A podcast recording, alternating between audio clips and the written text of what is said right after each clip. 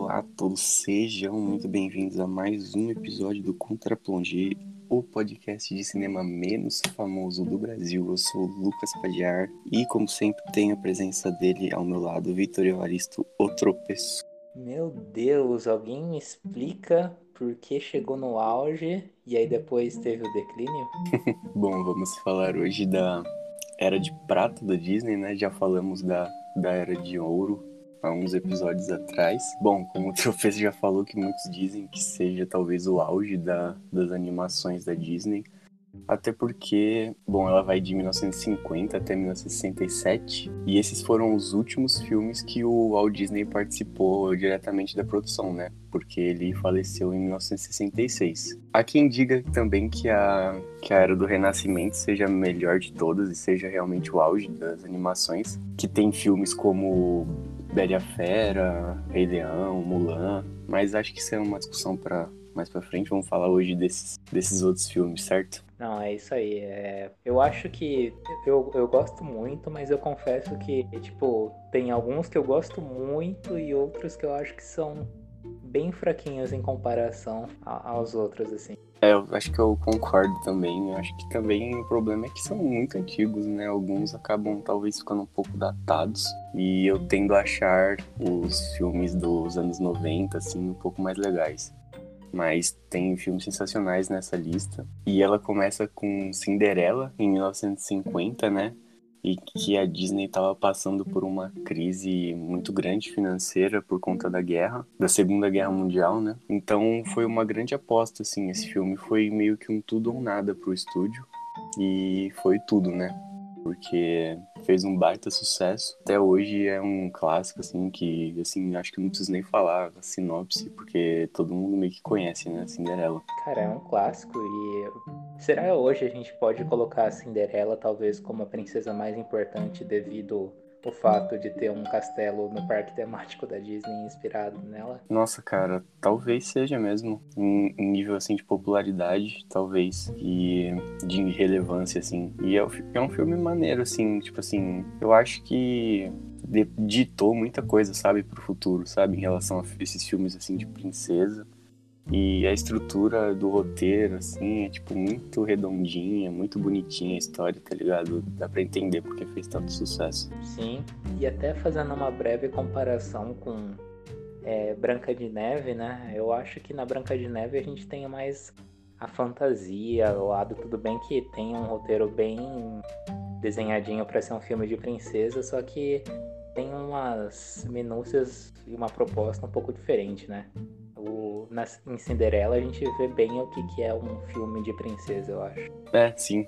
E inclusive tem o live action também de Cinderela que eu acho que nem fez tanto sucesso assim. Tanto que quando saiu eu nem dei muita bola. Eu acabei assistindo essa semana, acho. Ou semana passada, não lembro. Mas enfim, eu acho que também é um filme bem maneirinho, assim. Eu não tava esperando nada e acabou me surpreendendo, cara. Foi um dos melhores live actions que eu, que eu vi da Disney. Se bem que, tipo, não é grandes coisas, porque a maioria é, é bem mais ou menos, né? Mas esse até que não é, não é ruim não, cara. Tipo, é bem legalzinho. Me lembrou bastante Orgulho e Preconceito na questão da ambientação de época, assim. Eu achei bem legal. Quem que, por curiosidade, que faz a Cinderela? Mano, sabe a, aquela mina do Baby Driver? Ah, tá. Eu esqueci, sei. Eu esqueci o nome dela, mas é ela. Uhum, da hora. Bem, agora indo pra 1951, tem um filmaço, hein? Alice no País das Maravilhas. Eu particularmente eu gosto muito, assim, nossa, eu, eu, acho é, a adaptação do livro de, do Lewis Carroll é, é, um pouco diferente, porque o, né, o, o, simbolismo e a mensagem que o livro passa é bem pesado, assim, e se tratando até que é um produto para as crianças, mas, cara, eu, eu me amarro demais, assim, na fantasia e aonde a gente... A, e a gente não sabe para onde o filme vai, sabe? É, Parece que vai abrindo uma, uma portinha do nosso subconsciente, assim, com cada viagem que o filme dá, assim. Sou fã. Nossa, eu. Eu acho que esse filme me deixa extremamente desorientado, assim, porque é muito bizarro, né? As coisas que acontecem não tem o menor sentido, assim, sabe? Do ponto de vista da realidade que a gente conhece. Então é como se fosse um sonho que aquelas coisas meio malucas acontecem. E eu lembro que quando eu era criança, velho, eu, eu, não gostava muito desse filme, não, porque eu ficava me sentindo meio mal, assim, tá ligado? Eu não conheço nenhuma criança que, que gosta de assistir esse filme, tá ligado? Ainda mais agora, que já é um filme bem antigo. Ah, sim, eu também concordo. Tipo, não é. Não, hoje eu não consigo ver, tipo, oi filhos, vamos assistir Alice no País das Maravilhas, não. É, não, não rola. E assim, eu, eu acho que é um filme legal, mas uma crítica que eu tenho, assim, é que eu acho que podia ser um pouco mais estruturado, assim, sabe? Ter um roteiro um pouco mais amarrado, assim, sabe? De, do começo ao fim. Eu acho que ele tem um, um formato meio episódico, assim, sabe? Que as coisas vão acontecendo uma atrás da outra sem ter muita ligação. Mas talvez isso seja proposital, tá ligado? Sim. E, e curiosamente, esse ponto que você falou no YouTube tá dividido em capítulos o filme. E é bem isso mesmo. É tipo, as coisas que acontecem não tem uma ligação direta, sabe? Até porque elas são muito sem sentido, né? Fica até difícil ter. Exato. E aí eu vou deixar uma menção rosa pro live action é, com o Johnny Depp. Eu, particularmente, cara, eu, eu gostei quando eu assisti, sim. Uma, era uma época legal da minha vida, em 2010. Tem a continuação também, né? Que tem o Sacha Baron Cohen. Sim, eu acabei não assistindo. Assim. Nem eu, mas falaram muito mal, mano. Bom, e aí seguindo, temos Peter Pan, 1953, que, cara, eu acho que é um dos meus menos favoritos dessa lista. Eu acho que é uma aventurinha, assim, bem bobinha, sabe? E acho que às vezes até um pouco irritante para mim, pelo menos. Eu, eu confesso que não foi muito prazeroso reassistir, mas quando eu era criança, eu até que gostava. Não era um filme que eu assistia muito, mas eu achava legalzinho. Eu acho que esse filme, assim, realmente é bem mais voltado pro público infantil, que não é um caso de todos esses filmes, né? Uhum. É, bem, né, até entregando para vocês, pessoal, o Lucas comentou isso, eu acabei não reassistindo, mas eu tenho boas memórias dele, assim. É, principalmente eu acho que do, do Capitão Gancho, assim, tipo, é um, um vilão tanto quanto simpático, eu acho. E aí por isso que seja tenha bem esse toque de aventura. E, e agora em 1950, é agora.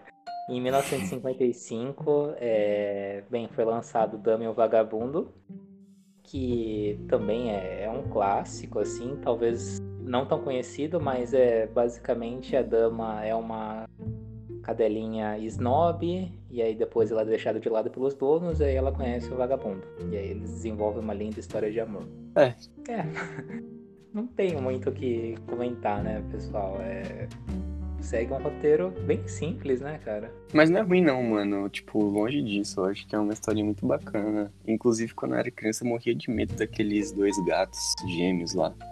Que infernizavam a vida da, da Lady. Mas Assim, é, é, é, bem simples mesmo, como você falou. E eles foram problematizados nos dias de hoje, né? Tipo, eles são racistas. Ah, é?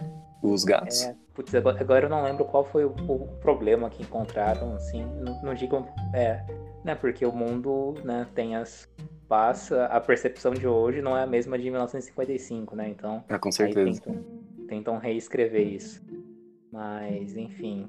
A é... gente falou disso no Dumbo, inclusive, também, que tem umas paradas bem, bem duvidosas, assim, né? Sim.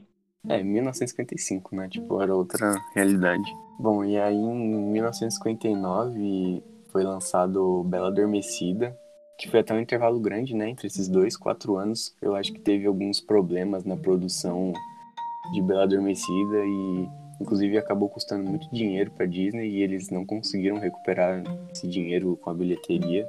Então foi um preju para Disney e Bela Adormecida, apesar de hoje ser um clássico e um dos meus filmes preferidos dessa lista, vou falar. E eu acho que principalmente pelo, pela vilã, né?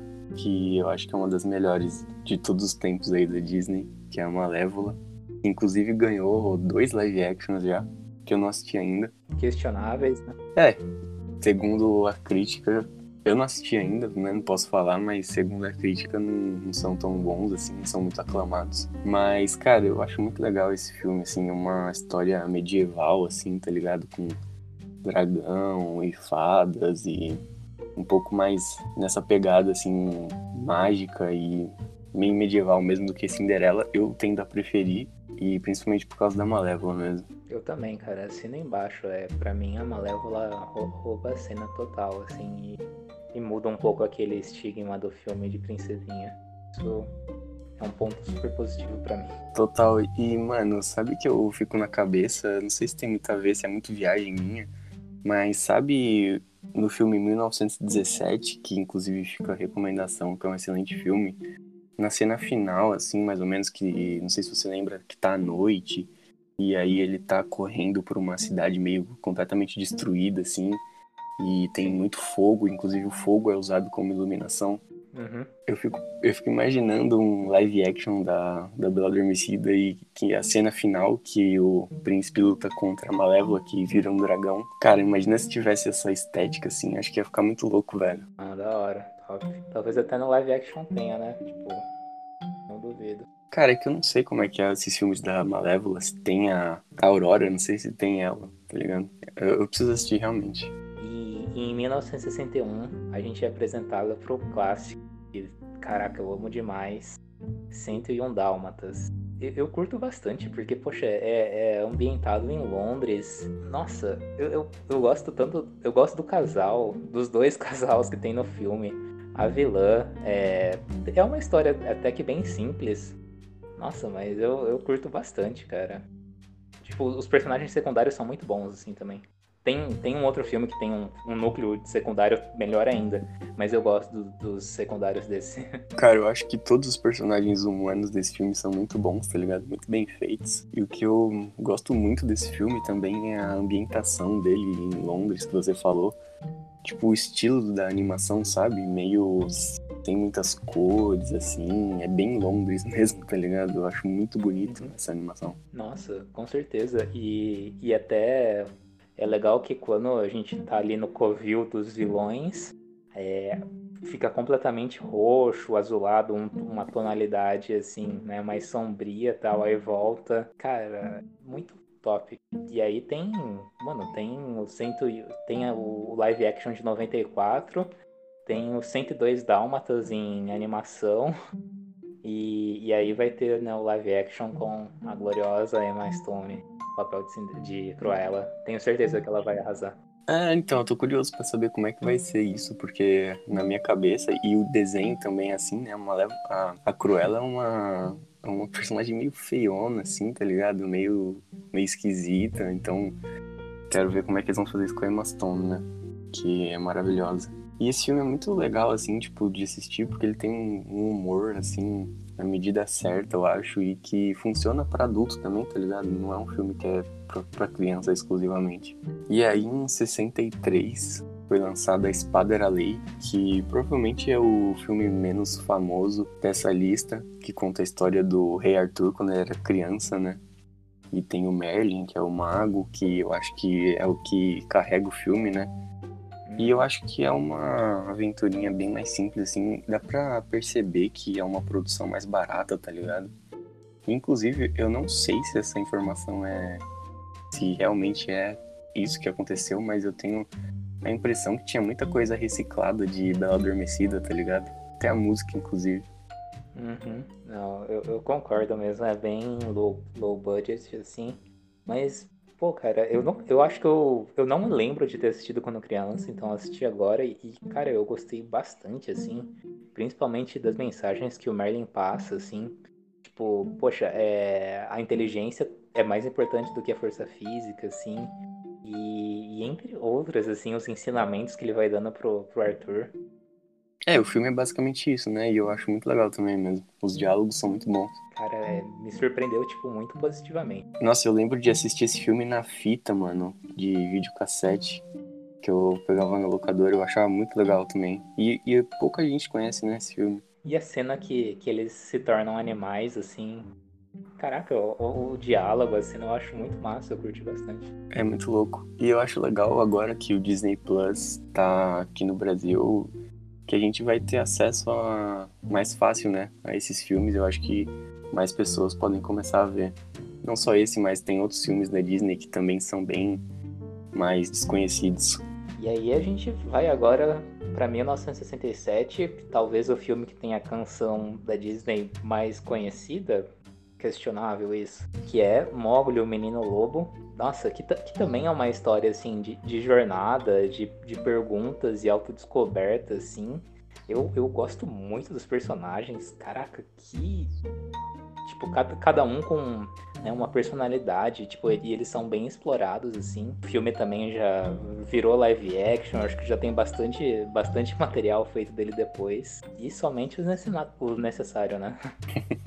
Nossa, eu acho que é um filme muito rico, assim, em todos os sentidos, sabe? Principalmente dos personagens e é um filme muito engraçado e divertido de assistir. Eu acho que é o meu filme preferido dessa lista, cara. E inclusive quando ele foi lançado, o Walt Disney já tinha morrido, né? Porque ele morreu um ano antes, 66. Mas eu acho que ele participou da, da produção. Foi o último filme dele, né? Então. E, cara, fechou com chave de ouro, assim, eu acho. E eu não sei, é porque eu tenho uma. Talvez uma relação meio nostálgica, mais afetiva, assim, porque quando eu era criança, eu. De longe desses, desses aqui, era o que eu mais assistia, tá ligado? E o live action, mano, eu, eu acho que é disparado, assim, o melhor que a Disney já fez até hoje, tá ligado? Acho que é da hora. Eu fiquei, né, nessa dúvida em fazer o meu, meu top 3 aqui, mas Mogli ganhou também, e aí em seguida eu coloco 101 Dálmatas, depois a Espada era Lei. Né? eu acho que eu também, mano. Talvez eu trocaria a Espada era Lei por Bela Adormecida, que eu também gosto bastante.